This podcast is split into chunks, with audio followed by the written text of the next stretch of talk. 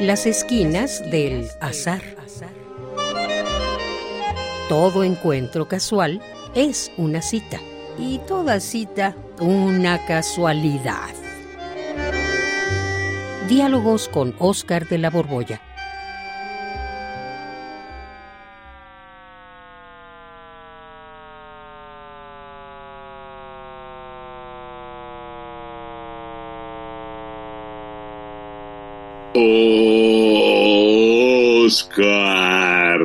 Eh, ¿me puedes decir por qué caminamos tan, tan lento?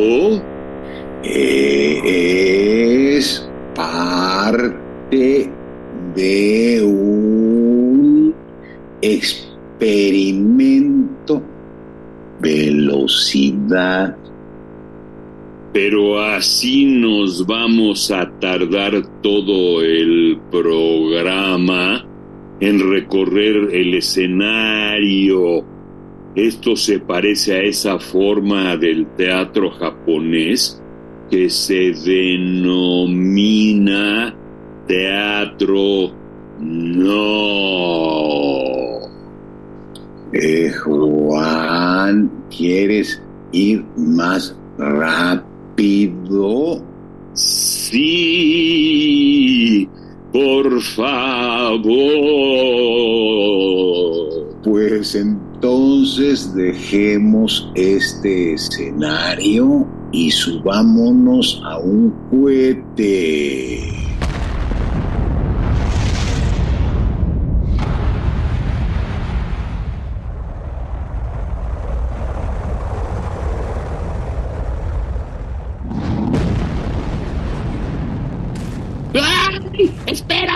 Espera, espera, vamos demasiado rápido. Se me quedó retrasada el alma del cuerpo. Retrasada el alma del No es el alma, Juan, no es el alma. Son tus cachetes que están pegados contra el respaldo del asiento de este cohete, de este experimento.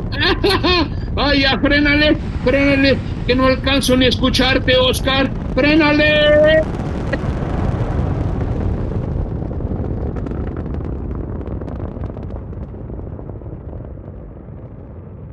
Ah, ay, ahora sí, ahora sí, Juan, ¿ya, ya estás contento? Ay, ah, sí, ve nada más qué diferencia.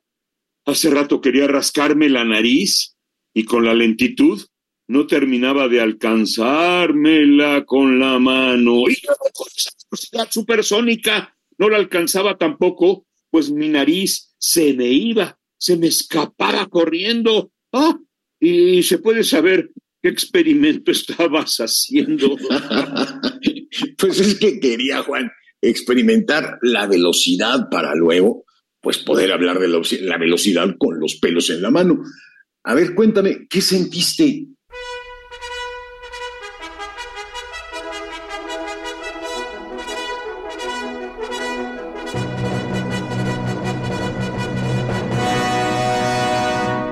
Ay, pues ya te dije, sentí la lentitud. Y luego la prisa, la prisa, la prisa. Pues, ¿sabes que eso mismo se puede lograr de varias maneras sin necesidad de ponernos en el teatro no o en un cohete? ¿Cómo que de varias maneras? ¿Cómo?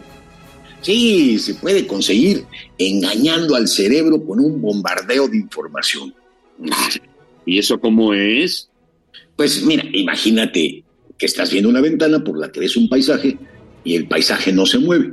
Eso te da la sensación de que estás quieto. Ahora, imagínate que esa ventana tiene una pantalla y que pasan un árbol y otro árbol y otro árbol y otro árbol y otro y otro y otro. Y otro, otro. Ah, pues sí, uno cree que se está moviendo como las caricaturas japonesas. Eso hacen en algún cine en el que uno está quieto en su asiento y enfrente en la pantalla aparece lo que se mira cuando uno va en un carrito de la montaña rusa y la gente necesita agarrarse para no caerse. Así es, Juan. Para nuestro cerebro no hay diferencia entre la velocidad real, movernos en el espacio, y la cantidad de información que recibe por los sentidos, o sea, Ujú. la percepción de la velocidad. Por eso, en nuestros días, que la mayoría está plantada frente a una pantalla, la gente cree que es una época muy rápida. Sí, eso es verdad. La sintaxis de las imágenes nos da la impresión de que nos movemos muchísimo, aunque la verdad estamos quietos, como ahorita. Pero a ver, me hablabas de varias maneras de conseguir la velocidad y solo me has mencionado una. A ver, ¿cuál otra hay?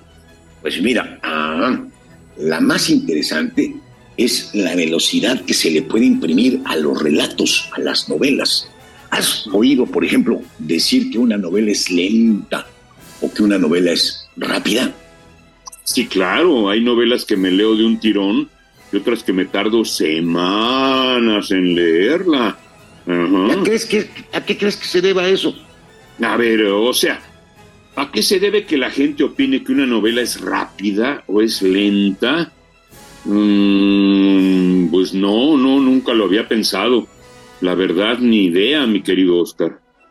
Pues mira, hay un concepto de la narratología que lo explica muy bien, a mi gusto al menos. Yo lo leí por primera vez en un libro de Elena Beristain, la, la que fue maestra emérita de nuestra facultad ahí en Filosofía y Letras. Y era una verdadera erudita en narratología y en teorías literarias. ¿Tú la conociste, Juan? Por supuesto que la conocí en la prepa y en la Facultad de Filosofía y Letras de la UNAM, claro. Ah, pues mira, de ella hay un diccionario magnífico que se llama Diccionario de Retórica y Poética. Está publicado en Porrúa. Y ahí leí por primera vez el concepto de anisocronía. Ni que, que, a ver, ¿qué es eso de anisocronía?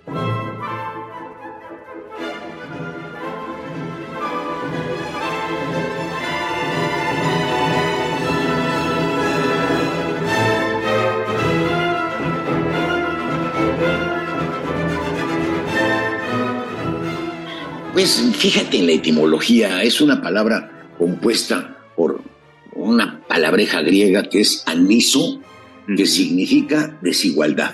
Y luego cronos, y eso todo el mundo lo conoce, significa tiempo. Ajá.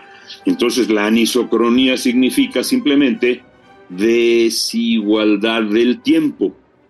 Exacto, Juan.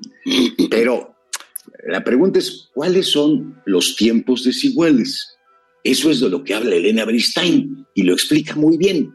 Se refiere pues al tiempo que transcurre en la historia y al tiempo que el lector tarda en leer esa historia. Ah, caray. A ver, ¿cómo es eso? Pues imagínate cualquier novela. Por ejemplo, Los Tres Mosqueteros de Alejandro Dumas. Ajá. ¿Cuánto tiempo de la vida de D'Artagnan se cuenta en esa novela? ¿Tú la has leído? Eh, sí, claro. Todavía recuerdo que me pasé más o menos unas tres tardes leyéndola. Es un novelón divertidísimo. Sí, pues tú te pasaste tres tardes leyéndola y la historia cuenta la vida de D'Artagnan desde que se despide de su padre y se va a París hasta que consigue ser capitán de mosqueteros. Yo calculo que ese periodo abarca como seis meses de la vida de D'Artagnan y compara tus tres mugres tardes leyendo cuando mucho cinco horas cada tarde, cuando o sea tres por cinco, en 15 horas te echaste esa novela y el personaje vivió seis meses. Ajá. O sea que el tiempo de la historia es de seis meses y de la lectura de 15 horas.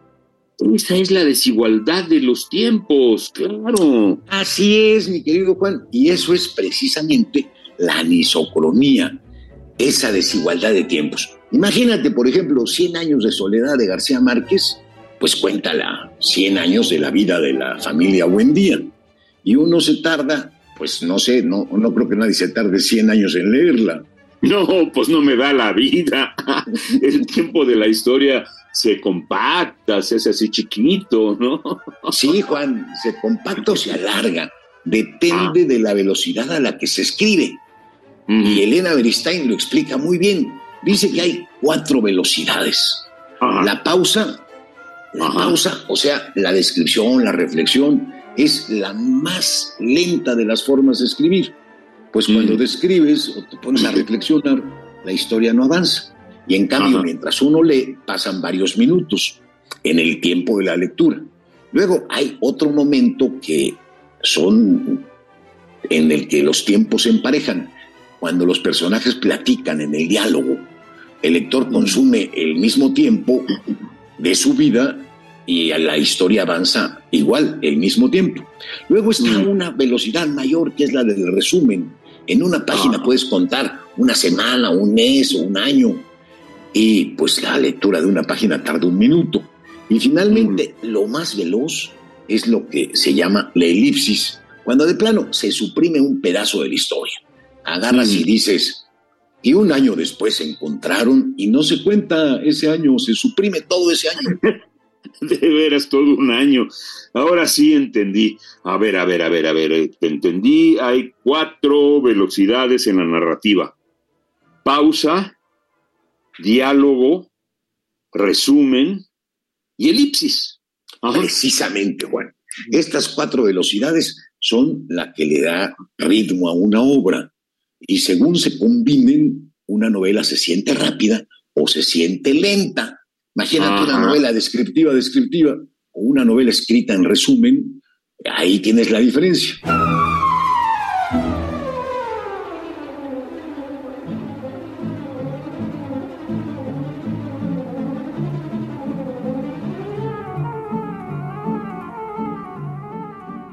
Ya, ya entendí. Pues este asunto de la narratología es utilísimo para tomarlo en cuenta cuando uno quiere contar y para los escritores, supongo que es de vida o muerte, ¿no? Así es, Juan. Y lo malo es que no hay una receta, por ejemplo, no hay quien te diga, póngale un 10% de pausa y un 60% de resumen y un 5% de elipsis. No, no hay receta. Y lamentablemente, combinarlos bien es el gran secreto de la buena literatura. Bien, anisocronía. Anisocronía. Ratología.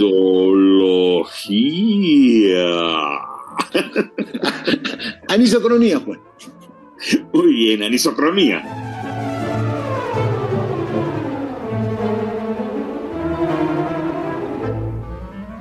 Radio UNAM, en colaboración con la Facultad de Estudios Superiores Acatlán, presentó Las esquinas del azar. Todo encuentro casual es una cita y toda cita una casualidad.